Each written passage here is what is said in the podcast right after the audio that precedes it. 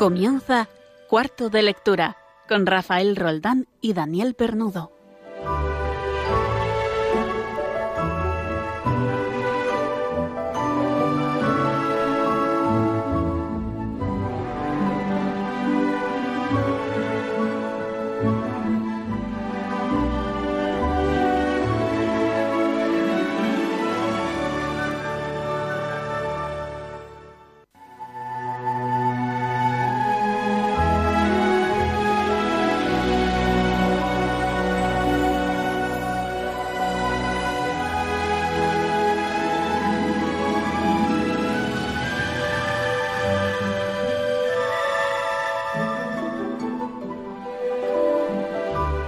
Hace apenas dos semanas eh, yo empecé con, con, una editorial, una editorial que decía que vidas sobre Jesús había habido muchas, desde Papini, hasta pasando por Benedicto XVI, y yo pensaba que estaba todo escrito sobre vidas de Jesús. Me llamó mucho la atención, y lo dije en esa editorial, eh, la aparición de un libro, ¿no?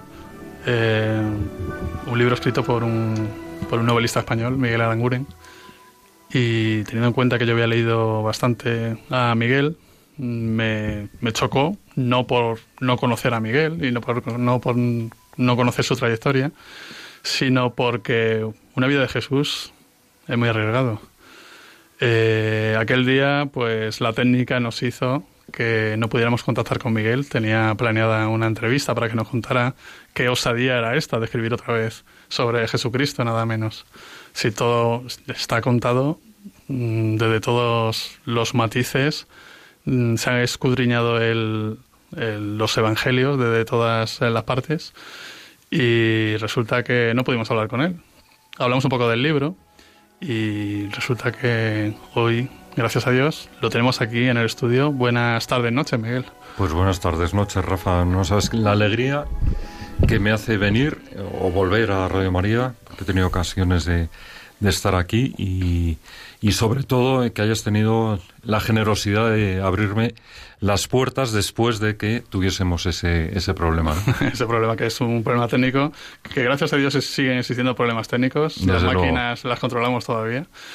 Y yo creo que es mucho más cálido que estemos aquí, ¿verdad? Por Hablando supuesto. de un libro tan cálido como este, que tan, tanto me ha llamado la atención. Y si estás aquí es, es, es, por ello, ¿no? Porque yo lo leí un poco, no con desconfianza, ¿no? Sino diciendo un libro más, un libro más sobre la, la vida de Jesús, a ver qué aporta. Vamos a hablar más tarde sobre esto. Eh, mientras tanto, vamos a, a ver qué ocurre hoy en el programa y qué cositas os tenemos guardadas.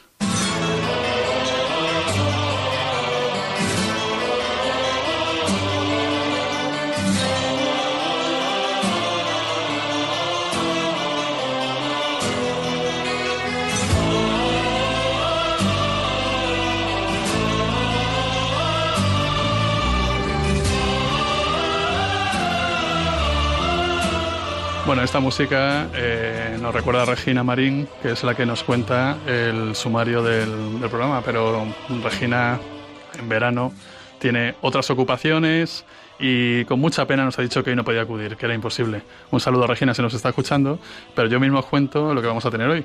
Acabamos de escuchar que Miguel Aranguren está aquí con nosotros en cuarto de lectura, eh, aquí en Radio María, y bueno, vamos a tener nuestras secciones habituales como el concurso que tanto gusta, que es el de acertar qué novela a partir de un comienzo eh, estamos leyendo.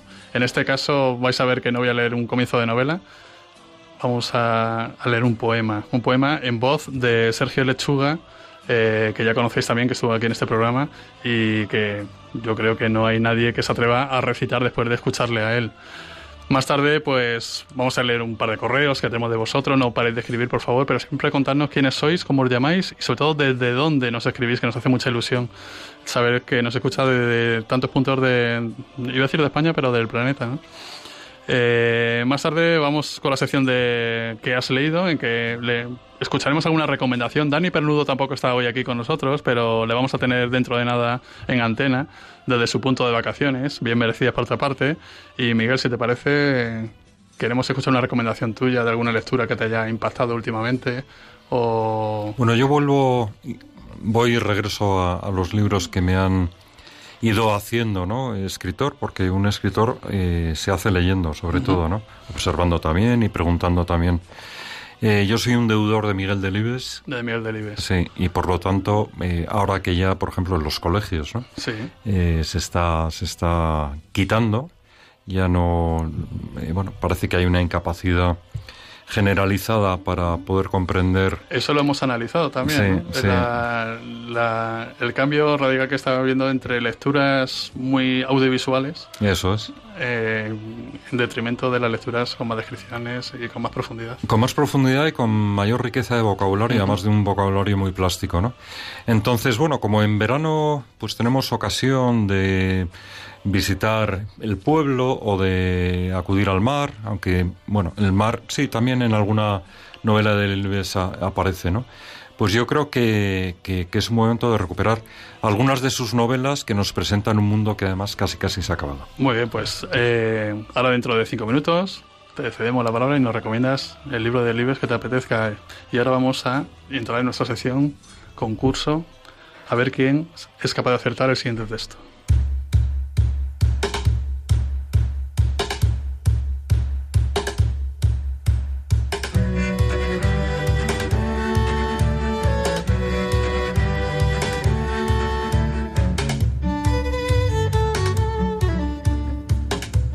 Esta vez acabo de decir que no voy a no voy a leer ningún comienzo de novela. Vamos a escuchar a Sergio Lechuga en este poema y si sabéis quién es el autor, no hace falta el título.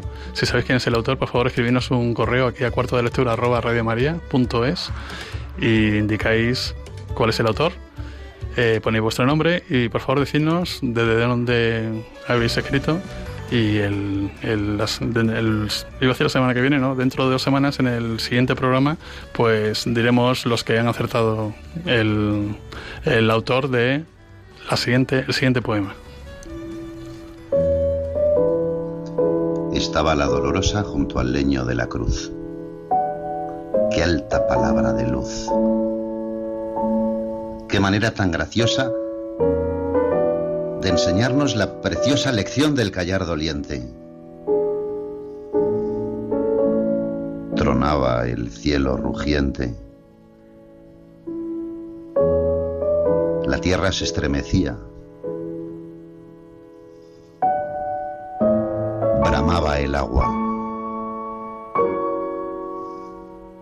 María estaba sencillamente.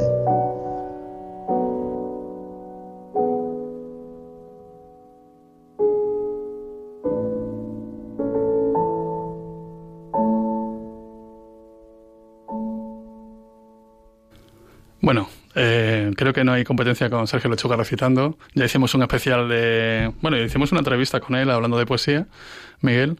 Y también otro día eh, hicimos un especial de poesía mística, poesía para, para rezar. Y empezamos a enganchar un corte tras otro, ¿no? Que gracias a la gentileza de Sergio, pues, pues eh, pudieron disfrutar nuestros oyentes. Qué maravilla. Entonces, bueno, si sabéis a quién pertenece este poema, tan cortito, pero a su vez tan profundo, eh, nos escribís aquí a cuarto de lectura, ya sabéis, cuarto de lectura arroba radiomaria.es, indicando el nombre y vuestro nombre, claro.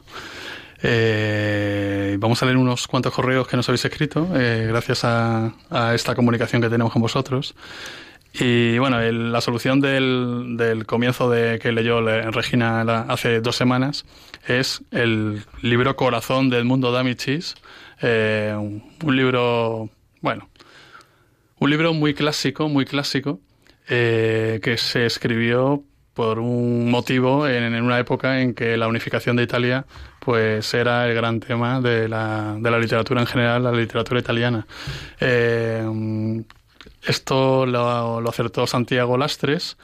Eh, no nos dice de dónde nos escribe. Santiago eh, Lastres ah, dice Libros Corazón de Mundo D'Amicis. Cristina Luna dice Buenos días, me encanta su programa, enhorabuena. Ayer dice Ayer hablaron primero de un libro que no recuerdo el nombre. Es un manual de iniciación cristiana. Si esto fue una recomendación de Alberto Jaimez. Y nos dice Cristina, pero no recuerdo ni el autor ni el título. Y después hablaron de JC, el sueño de Dios. Por favor, ¿me pueden indicar el título y autor del primer libro que les estoy describiendo? Bueno, el libro que nos describió eh, Alberto Jaime se llama Audacia, Guía Práctica del Cristiano de Hoy, y el autor es Josué Fonseca Montes. Eh, por si alguien no tomó nota, lo que tome ahora. Dice Maite de Murcia, hola a todos, soy Maite de Murcia, me reí mucho el otro día oyendo el programa, no paraba de oír mi nombre y el de Murcia, aunque recuerdo que soy de Madrid, así que conozco tipo, todo tipo de calores, el seco y el húmedo. Si hace dos semanas aquí en Madrid hacía mucho más calor que ahora. Ahora parece que hace una tarde un poco más, más buena, aunque aquí dentro del estudio hace calor, ¿verdad, Miguel? Sí, sí, un poquito. La, dice, la novela de esta semana es Corazón del Mundo de Amichis. Dice, recuerdo haberla visto siempre por casa de mi abuela y luego la de mis padres. También era la típica que se leía en alto en el colegio durante la clase de costura. Y dice, y dice Maite de Murcia, y con ese dato ya me estoy descubriendo sobre mi edad. En fin, que nos parecía preciosa, pero sufrimos mucho con los protagonistas de las historias que representaban a cada territorio de la Italia unificada. Después, como sabe todo el mundo, llegaron los dibujos animados de Marco, que se basaban en el cuento de los Apeninos a los Andes, cuyo protagonista era genovés. Me gusta mucho vuestro programa, adelante con él y nos manda abrazos. Un abrazo para ti, Maite. Y bueno, pues entras en el bombo del sorteo que haremos con, con todos los ganadores de, de estos concursos que vamos emitiendo. ¿Cuándo va a ser? Pues cuando cumplamos un número redondo de programas como hicimos la otra vez. Eh, vamos a vamos a pasar a la siguiente sección porque Dani Pernudo no está aquí, pero vamos a llamarle a ver qué libro nos recomienda.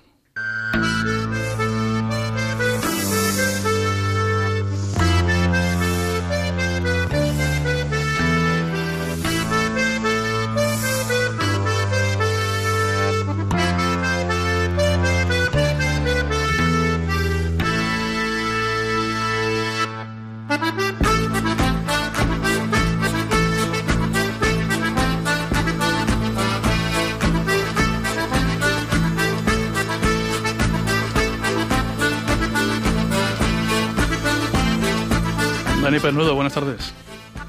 ¿Qué tal, Rafa Roldán? ¿Cómo estás? Buenas por, tardes. ¿Por dónde andas? Pues mira, eh, estoy cerca de la playa del Levante, uh -huh. Aquí pasando unas, creo que merecidas vacaciones. Sí, yo, yo, yo vamos, yo certifico que sí, que, que las mereces.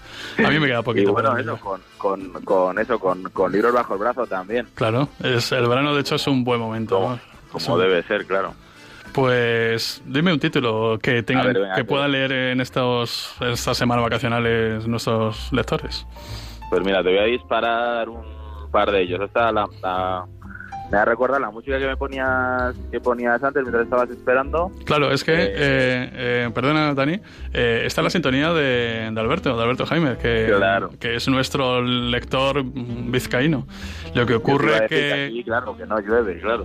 claro, lo que ocurre que resulta que mañana le defiende su tesina y decía que hoy no tenía no tenía claro, la mente claro. puesta en otra cosa que no fuera su tesina, ¿no? Y entonces hoy le disculpamos y como tú estás de vacaciones, mucho ánimo. vamos a molestar un poquito, Dani.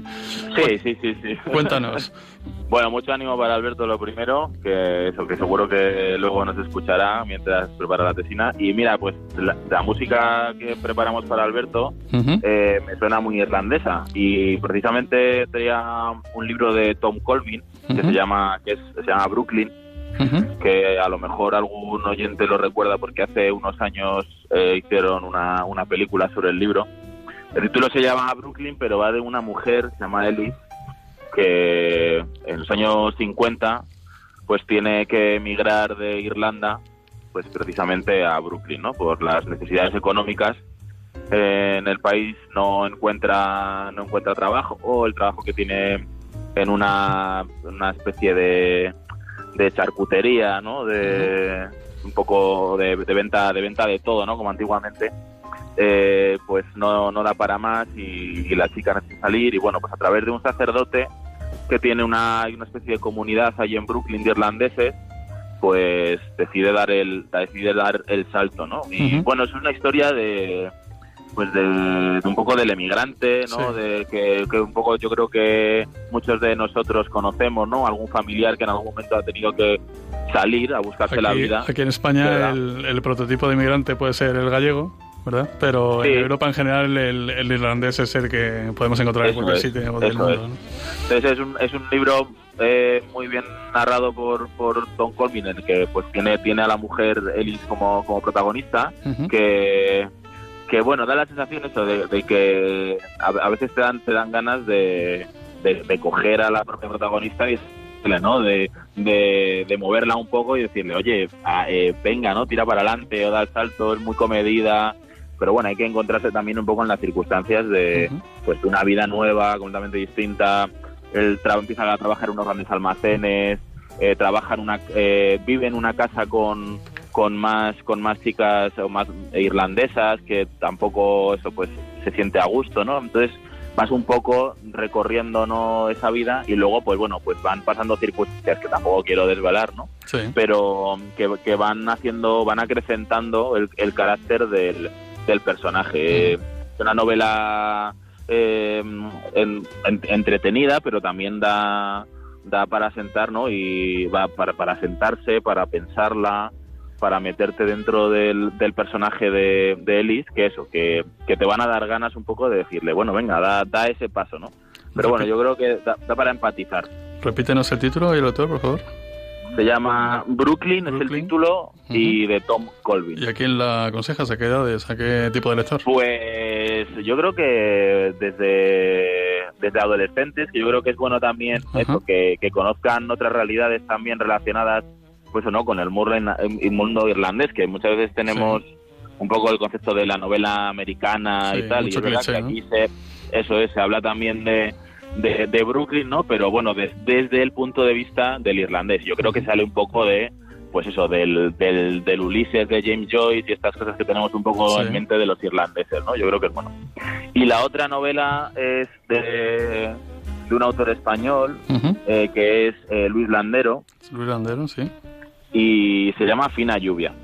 Eh, esta se lee, en, vamos, en dos tardes te la, te la meriendas, la verdad. Eh, muy, es muy entretenida, y, pero también es muy sesuda, deja mucho pozo, da mucho que pensar, eh, está muy bien, muy bien narrada. En este caso también la, la, protagonista es una, es una mujer, se llama Aurora, y bueno, es la, la mujer de Gabriel, y Gabriel lo que intenta es en el 80 cumpleaños de su madre eh, reunir a toda la familia y pues para celebrar el cumpleaños de su madre. Pero claro pues en la familia pues como en todas las familias no verdad eh, pues tienen sus más y sus menos.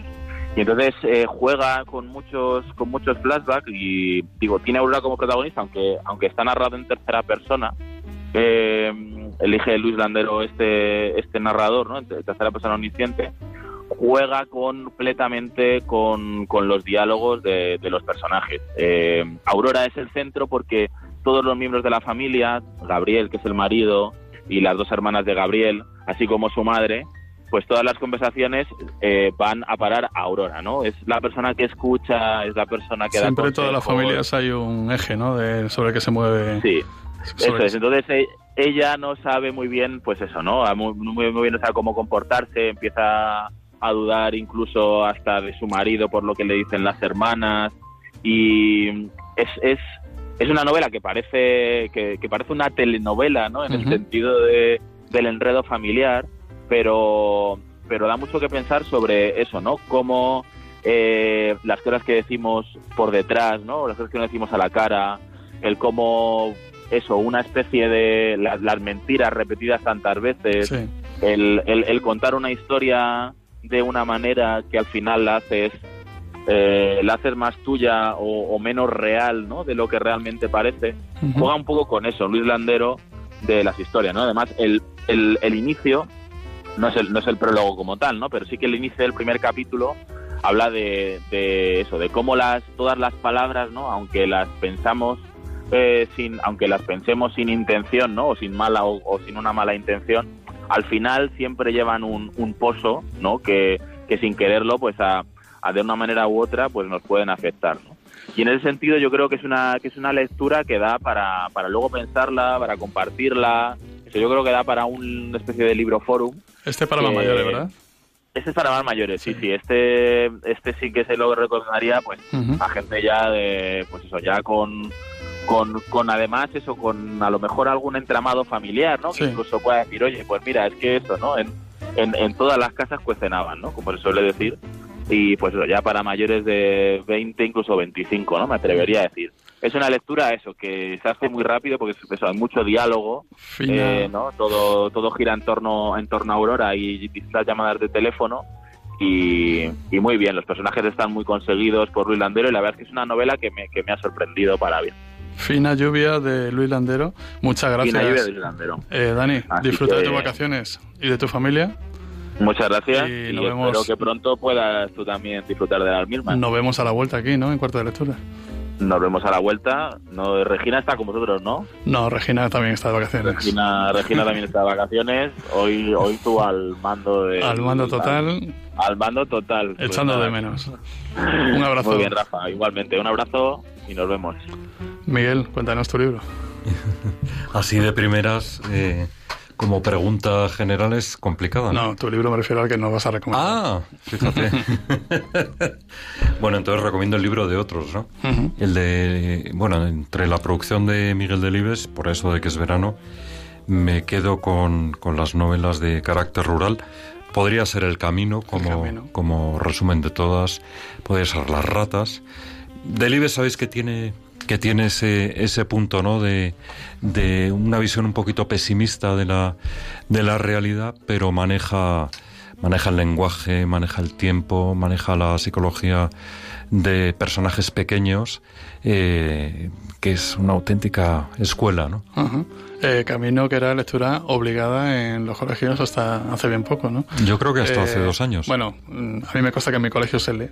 En, en, en, cuarto de la ESO sí. ¿vale? Que son 15 años, que es justo la, la edad del despertar, ¿no? Como el, como el protagonista de, la novela.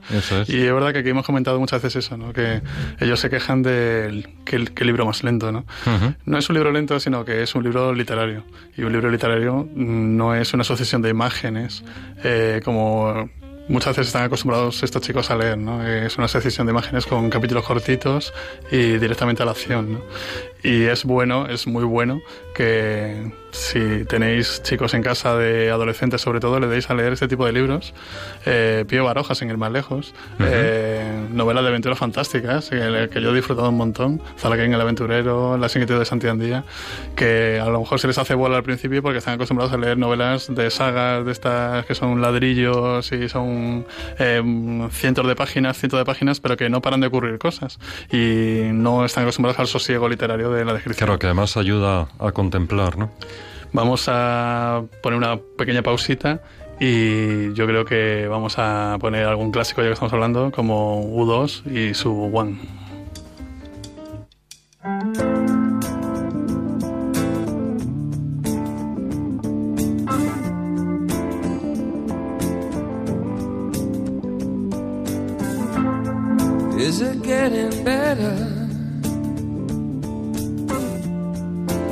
Is the same? Will it make it easier on you now? You got someone to blame. You said one love, one life. When it's one need in the night,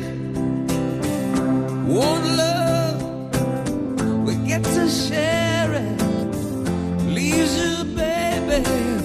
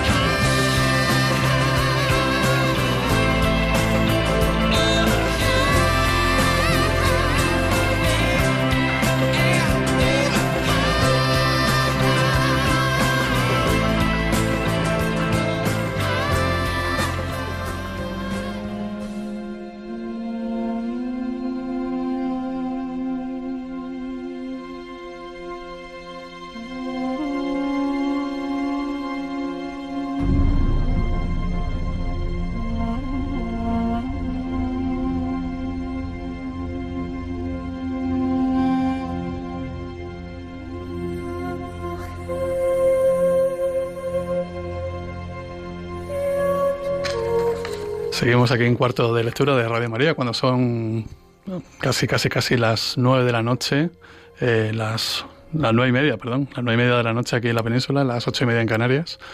Y eh, la hora la decimos en España, pero sé que nos estéis escuchando o en directo o por medio de nuestro podcast que podéis buscar en la página web de Radio María. Nos, nos estáis escuchando de otros puntos de de la Tierra, ¿no? De, desde América sé que tenemos oyentes y también tenemos en Alemania. Entonces vamos a tratar un tema universal, un tema universal que es eh, nada menos que la, la, figura de Cristo. Eh, como no puede ser de otra manera en, en esta casa. Pero lo vamos a tratar a través de una novela que me ha llamado la atención, ¿no? como contaba. Me ha llamado la atención porque yo a Miguel le conozco y le leo hace ya tiempo y de pronto pues irrumpe en la escena literaria con un título que se llama JC, el sueño de Dios. Y JC, Jesucristo, eh, empiezan a llegarme ecos, empieza, empiezo a leer alguna crítica y efectivamente es una vida de Cristo. Pues habrá que leerlo. La vida me hace ir atosándolo hasta que cojo la novela hace apenas un mes y me engancha. Me engancha porque Cristo no pasa inadvertido a nadie para bien o para mal. Y siempre para bien generalmente, pero ya sabemos que este mundo es muy... Es muy eh, complicado para, para tratar esta, esta figura, ¿no? Y lo vi muy arriesgado, Miguel. Eh, lo vi muy arriesgado en la, que fuera una novela sobre Cristo, ¿no? A estas alturas de tu carrera literaria, porque tú llevas escribiendo desde hace muchos años, ¿no? Bueno, fíjate, ni siquiera lo recuerdo. Es decir, me publiqué a los 19 años mi primera novela, pero la escritura nació muchísimo antes, ¿no? Siempre digo que eh, antes de utilizar palabras usaba dibujitos para hacer eh, cómics, tebeos, ¿eh? y bueno, y esos tebeos, sus bocadillos, los globos desde donde hablan, pues yo pedía a mis hermanos que rellenaran el contenido, ¿no? Pues te gustaba dibujar. Sí, siempre me ha gustado contar historias. Contar historias que es eh, tu vocación. Eso es. Y publicas muy joven, con apenas 19 años. Eso es. Y entonces escribes una serie de novelas eh, dirigidas a distintos públicos. De, mm, algunas novelas como... Yo tengo aquí una, un listado aquel verano eh, desde un tren africano, ¿no? Recomendable para chavales jóvenes, ¿no? Con alguna evidencia tuya de, en primera persona. Eh, Los guardianes del agua, La sangre del pelícano, que es una novela, digamos, policíaca, eh, muy bien llevada, muy bien llevada, teniendo en cuenta eh, el fenómeno de entonces que era el Código da Vinci, quiero recordar, ¿no? Fue una especie de réplica, ¿no? ¿verdad? Al, al, al, Código da Vinci, a aquellos bodrios que, que leía tanto la gente, ¿no? Y yo creo que mm, tu obra, tu obra más redonda hasta ahora era La hija del ministro, ¿no? que es una novela que me gustó bastante, que reflejaba muy bien lo que era la, la España prebélica, ¿no? La España, ¿por qué se llegó a donde se llegó, no? Entonces, pues, está muy bien descrita, ¿no? Sobre las inexactitudes de algunos personajes y en el fondo, por supuesto, hay una historia personal que no vamos a develar para que eh, los oyentes la pueden leer y, disfrutar de esta novela. Y la última fue El Arcada de la Isla. Y no supimos más de ti, eh, novelísticamente hablando. Es, eh, tú colaboras en, en, distintos medios de comunicación, tanto españoles como mexicanos, ¿no? argentinos. Es un muy, buen columnista, a mi parecer. Eh, y de pronto irrumpe esto, esta novela. JC, El sueño de Dios. Y insisto, yo empiezo a desconfiar sobre una novela de, de Jesús. Pero resulta que, que, engancha, que engancha, te toca, esta novela te toca. Yo al, principio pensé, digo, esto es una biografía de Jesús. Y resulta que no, que no me encuentro, que, que no va sobre Jesús específicamente y exclusivamente. Por supuesto, Jesús es el centro de todo. Es una novela sobre José, sobre María, sobre el mal, eh, sobre la humanidad y su caída, sobre y sobre todo, sobre todo, sobre todo, yo creo sobre todo, es una novela sobre la esperanza, ¿no? Empieza, sale un, sale el, el, demonio, Belcebú, que lo, lo, nombras de muchas maneras. A mí me encanta cómo utilizas el lenguaje, igual que los nombres que utilizas para Dios. ¿no? Aquí tengo yo apuntados unos cuantos. Eh, a Dios sale nombrado en la novela como Kyrios, Yahvé, Elohim, Adonai, eh, dador de la vida, inmutable, omnipotente, el eterno, el único, ¿no? Siempre dentro de esta cultura judía, ¿no? Ha costado mucho, ¿no? Hacer esa novela, ¿no? Ha costado mucho, muchos años, han sido siete años. Eh, nunca eh, en mi carrera literaria había destinado tanto tiempo a una obra.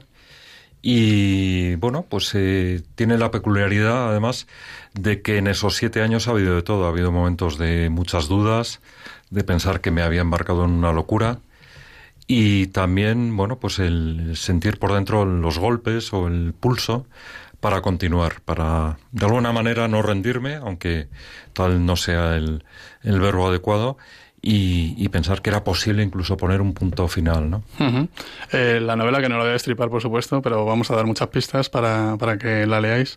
Eh, no es toda la vida de Jesús, la vida pública no, no sale. Eh, me imagino que te la guardas o no, ya veremos. Y es el, desde el nacimiento hasta, hasta precisamente cuando empieza la vida pública de Jesús, ¿no? Su bautismo, ¿no? Lo que pasa que, iba a decir de una manera desordenada, no quería decir esto, ¿no? sino con, con cambios de tiempo hacia adelante, hacia detrás, ¿no? Eh, constantes, ¿no? constantes que es muy fácil de llevar por otra parte. Eh, ¿Por qué se te ocurre hacer una, una vida de Jesús? ¿Cuál es el momento en que dices, voy a hacer algo, voy a atreverme, voy a ser tan osado? Sí. Bueno, yo eh, escucho que estás utilizando dos términos que, que yo creo que son eh, que no son compatibles, ¿no? Por una parte es la biografía y por otra parte es la novela. Yo nunca quise escribir una biografía de Jesús porque hay muchas y muy buenas y porque no, no, soy capaz, ¿no? Yo lo que quería era novelar. El motivo, pues, eh, primero porque es el personaje de los personajes, porque eh, lleva de alguna manera, bueno, de alguna manera no, y lo digo con certidumbre, lleva construyendo al ser humano desde, desde que llegó al mundo. Y por otra parte, porque no deja de ser un momento, yo creo que muy oportuno el actual, en el que sobre todo si pensamos en las nuevas generaciones, las que Dios parece que está menos presente, eh, es alto el nivel de, por ejemplo, ¿no? algo que antes en España era impensable, de niños y de adolescentes que no están bautizados y que por lo tanto eh, de Jesús no saben absolutamente nada. No es que sea una novela dirigida a este público, tal vez ojalá la lean sus padres, ¿no? Eh, pero está claro que tal vez, eh, pensando en la casa en la que estoy, eh, estemos obligados cada cual desde nuestro papel a buscar formas atractivas de evangelización. La novela es puro entretenimiento en sí, el concepto de novela, y, pero una persona que coge un libro como este, que son casi 600 páginas, va a dedicar muchas horas a conversar con los personajes. Sí, claramente. Y mi esperanza, eh, aunque eso yo ya lo dejo en sus manos, es que en, esta, en esta ficción, porque yo cuento mi Jesús, eh, por supuesto sujeto a, vamos a decir, a los bastidores de las escenas evangélicas que conocemos, pues, eh, como decía, los lectores van a tener mucho tiempo para, para conversar con él y con el resto de los personajes. Es, mm, dices tú que tiene el bastidor del Evangelio, por supuesto, pero rellena huecos. Rellenamos, eh, la novela está hecha de rellenar los huecos que de los episodios o, de, conversaciones que no salen en el Evangelio y podíamos, todo, ¿eh? y podíamos imaginarnos. Entonces, yo esto lo asemejo un poco como esos retablos, esas pinturas eh, del Renacimiento quizá, que nos encontramos, no sé, una escena bíblica, una escena del Evangelio, y el, el autor le ha echado un poco de imaginación y a lo mejor viste a los personajes de una moda que no era la de la época, o no sé, o alguna novela didáctica eh, que tiene que ver sesgadamente con el Evangelio, eh, es una novela didáctica en ese, en ese sentido, ¿no? Es eh, mostrar la vida de Jesús de una manera atractiva. Bueno, yo lo, sí, sí, lo dices bien. Yo lo que he sentido al, al escribirla es que cada vez que encendía el ordenador y abría el documento donde estaba la novela, que por cierto el documento se llamaba JC, y por eso se ha quedado como cabecera el título, yo lo que, lo que vivía era, de alguna manera, un caer en esa intimidad, en esa tierra, en, esa, en ese espacio, y me dedicaba a observar, a observar desde ese lugar privilegiado, casi invisible, ¿no? que tenemos los escritores, pues todo lo que acontecía alrededor de, de Jesús y de, y de su entorno. Porque también es un documental de la vida tan dura de Palestina del siglo I. Claro. Eh, cumplimiento de la ley, la usura, eh, Ojo, María sabe leer, ¿eh? María sabe leer, y además lo enfatizas. Algo que es excepcional. Es, excepcional, ¿no? En una mujer. Eh, y luego eh, me encanta los personajes secundarios, y secundarios siempre entre comillas, ¿no? Los personajes secundarios son los testigos, en realidad, ¿no? De, de Cristo. Y yo creo que es un descubrimiento, eh, bueno, no es un descubrimiento, pero es un redescubrimiento volver a San José como vuelves tú con esta, con esta novela. Es un personaje fascinante. Bueno, es que José, fíjate, eh, yo creo que es aquel amigo que quisiéramos tener. Eso es. Porque, porque es eh, como nosotros, por supuesto salvando unas distancias inmensas, pero es un santo que tocado por la gracia desde niño estoy convencido, pero que se va haciendo y se va haciendo y se va consolidando a medida que conoce a María y sobre todo a medida que ejerce la misión que Dios le ha dado, que es el cuidado del niño y su educación. Hay dos personajes muertos de miedo y que no entienden nada, pero que confían, ¿no? Uno de ellos es José y otro es San Juan, ¿no? A lo mejor un poco más valiente que, que, José. Y son gente que no entienden nada al principio. Juan Bautista. San Juan Bautista, por supuesto. Eh, es un personaje que al principio no entienden mucho y luego le van cuadrando las cosas, ¿no? Según, según van viviendo, ¿no? Claro. Y, según van conociendo a, a, Jesús. Claro, es que eh, a veces tenemos una visión de los personajes del Evangelio la que creemos que eh, bueno era gente extraordinaria con un conocimiento del misterio extraordinario y con un abandono extraordinario. Y yo una de las intenciones que tenía con esta novela era demostrar que los grandes santos eran grandes hombres o mejor dicho eran hombres y por lo tanto padecían lo mismo que padecemos nosotros, que son periodos de oscuridad, de oscuridad necesidad de, de, fiarnos, eh, necesidad de rezar, de pedir, de confiar, de esperar. El mal está encarnado en la desesperanza, claramente. O sea, el diablo tienta a José siempre con la desesperanza. Eh, es muy importante la esperanza en, el mensaje, ¿no? Eh, el ángel caído, eh, cuenta Miguel en su libro también cómo, cómo cae, ¿no? Cuando, cuando se entera que alguien tan frágil como puede ser una persona va a ser el elegido y, vamos viendo cómo el ángel caído cae de una manera que, da miedo, ¿no? Esta imagen del diablo, eh, que yo la tengo como cierta, y me gusta subrayarlo porque la gran eh, tentación que tenemos siempre es creer como que el diablo no existe, ¿no? O como que es alguien así, un poco pilluelo, ¿no? Que hace así travesuras, ¿no? Y poco más, ¿no? Eh, ¿Cómo, ¿Cómo sacas tú esta imagen? ¿Cómo cuesta escribirla? ¿Cuesta describirla? Pues mira, al, acercarme, Rafa, a la preparación del libro, a la documentación y demás, algo que me llama la atención, y fíjate que yo de, he tenido la suerte de forma habitual de, de leer y de tratar de profundizar el, el Evangelio, es que el Satanás está casi casi constantemente presente, ¿no? Tanto en, los labios de Jesús como en muchas de las escenas que narran los evangelios, como en esos personajes secundarios que después son receptores de, los milagros de, Cristo, especialmente cuando eh, eh, echa a los diablos del cuerpo ¿no? de, esas personas.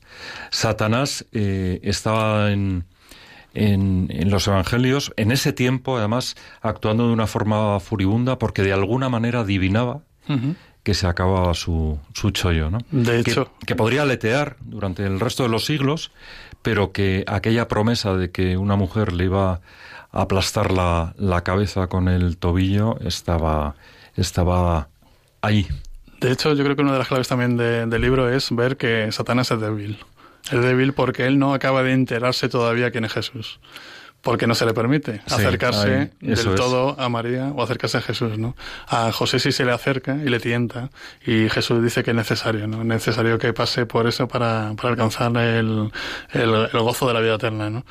Y incluso está muy bien narrado eh, las tentaciones a, a Cristo, ¿no? En el, en el desierto, el conocido el conocido en las tres tentaciones, eh, cuaresmales, ¿no? Que tanto también las tenemos así como muy, ¿verdad? Muy pintadas, ¿no? Como cuadro. está muy bien narrado. Si alguien, o sea, este libro yo creo que está también eh, dirigido a, a aquellas personas que nos damos cuenta efectivamente que esto es una historia que ocurrió de verdad y que no es un cuadro pintado en la pared y que no es una lectura en la misa dominical.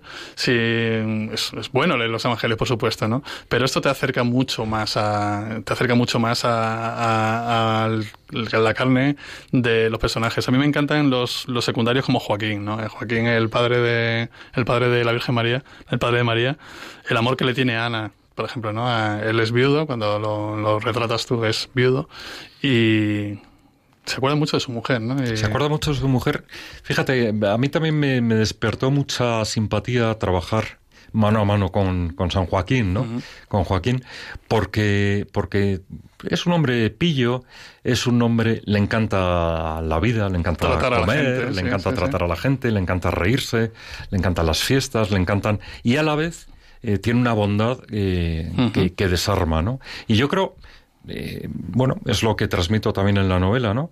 Que, su santidad es una santidad creciente, alimentada por la soledad, de haberse quedado viudo. Bueno, no voy a dar muchos detalles. Y sobre todo alimentada por la cercanía de esa hija maravillosa que, tiene a su lado y que, que es servicial, inteligente, también divertida, porque también uno de los retos de, este, de esta novela era demostrar que, que Cristo, tanto Jesús como, como María y José, esa triada, eran personas muy, muy divertidas. Muy divertidas, efectivamente. Eh, Joaquín, por, Joaquín lo es en este libro. Eh, luego tenemos a Susana, la madre de José, más austera también por el sufrimiento familiar que traen, ¿no? Sí. Eh, José es el mayor y es... Permíteme que diga que, que eh, Joaquín, bueno, es una tradición de la Iglesia, y Susana y los hermanos de José, que tal vez ahora vas a mencionar, son una aportación de este juntapalabras que soy yo, ¿no? Efectivamente. Mm. Entonces eh, sale Susana, claro, es eh, esposa de Jacob, el padre de José.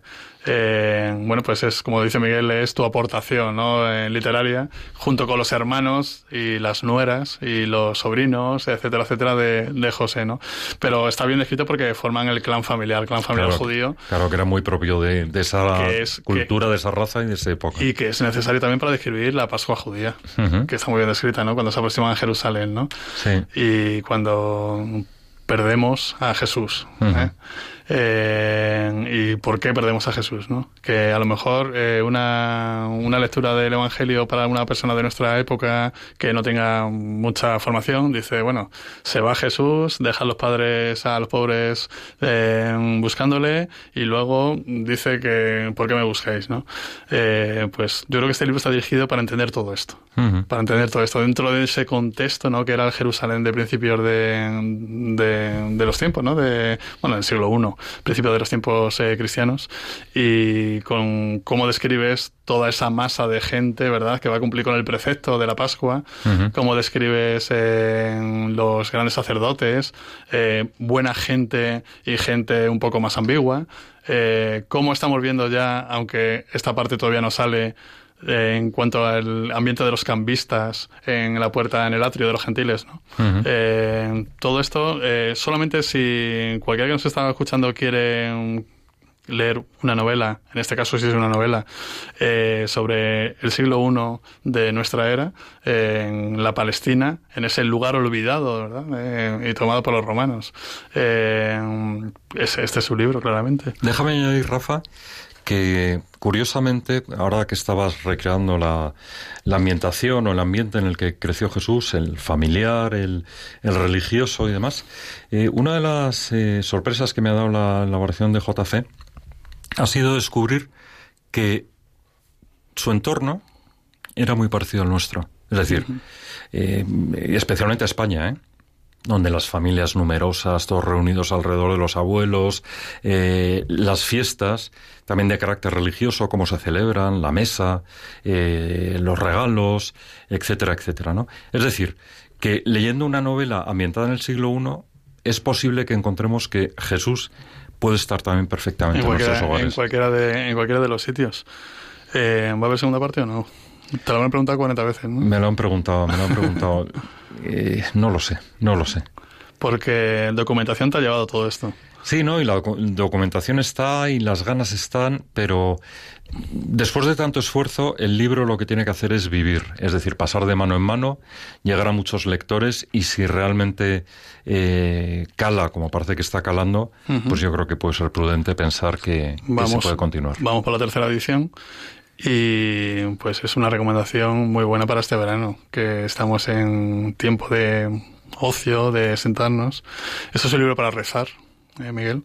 Eh, a mí me ha servido para rezar a veces y para meditar mucho, para meditar mucho, para querer buscar las fuentes. ¿eh? De pronto te levantas y vas a por el Evangelio diciendo, pero vamos a ver, esto fue así o no fue así, ¿no?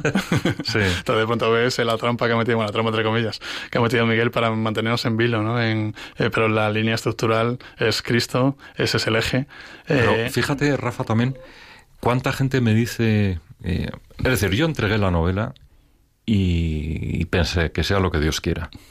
Yo he hecho un trabajo literario, una ficción, y me estoy encontrando como un regalo constante esos testimonios de lectores que me dicen precisamente, yo con este libro rezo o estoy rezando o va más allá de la propia experiencia literaria de pasar un buen rato con, con, un libro, ¿no? Es que incluso a los que no nos concentramos rezando muchas veces, eh, porque la vida es así, la mera lectura de este libro no significa que haya que pararse y meditar, sino que te lleva a ello, ¿no? Te lleva a ello, te, te, meten, te mete en la cabeza, te mete en la cabeza estos pasajes mm, evangélicos y te hace pensar, ¿no? Sobre todo, sobre todo eso. En, yo creo que resumiendo, esta es una novela sobre la confianza en Dios, sobre la confianza en Dios y la presencia de Dios y sobre todo un Dios misericordioso, ¿no? que frente a, a, la imagen a veces equivocada que se tiene en, en, esta época, en esta parte del mundo, sobre un Dios iracundo. Eh, bueno, también en, ahora mismo y en esta parte del mundo muchas veces eh, la gente que quiere encontrar respuestas a sus frustraciones o a sus grandes dolores también piensan en un Dios iracundo que no tiene nada que ver con... Un, Dios que espera, eh, al fin y al cabo, es el, el, el resultado de esta novela. Pues muchas gracias, Miguel, por acompañarnos aquí en Cuarto de Lectura. Un gusto, en María. Se va acabando el tiempo y aconsejamos esta novela, JC, El sueño de Dios, de Miguel Aranguren. Y nos despedimos hasta dentro de un par de semanas eh, que estaremos aquí en estos calores madrileños y nada, sigan a la escucha y ahora creo que tenemos la actualidad. Sigan atentos en Radio María. Un saludo y buenas noches.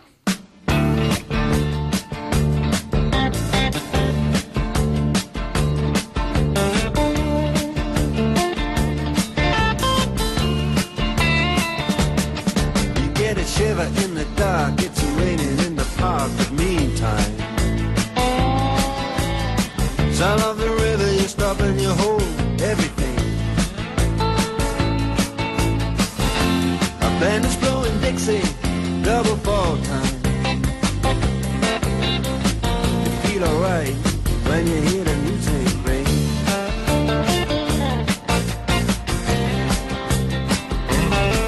And now you step inside.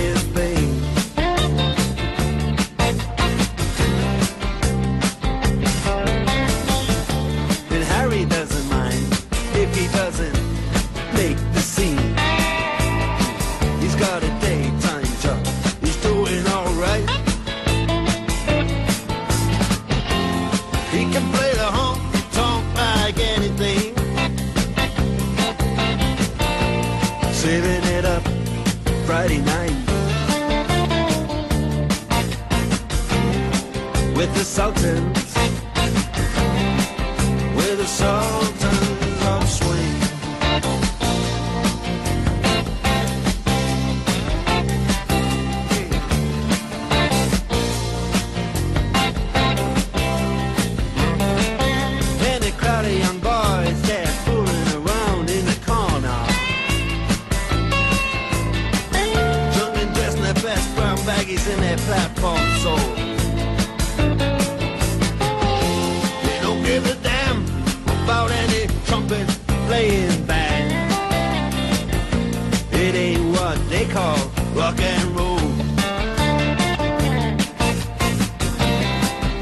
so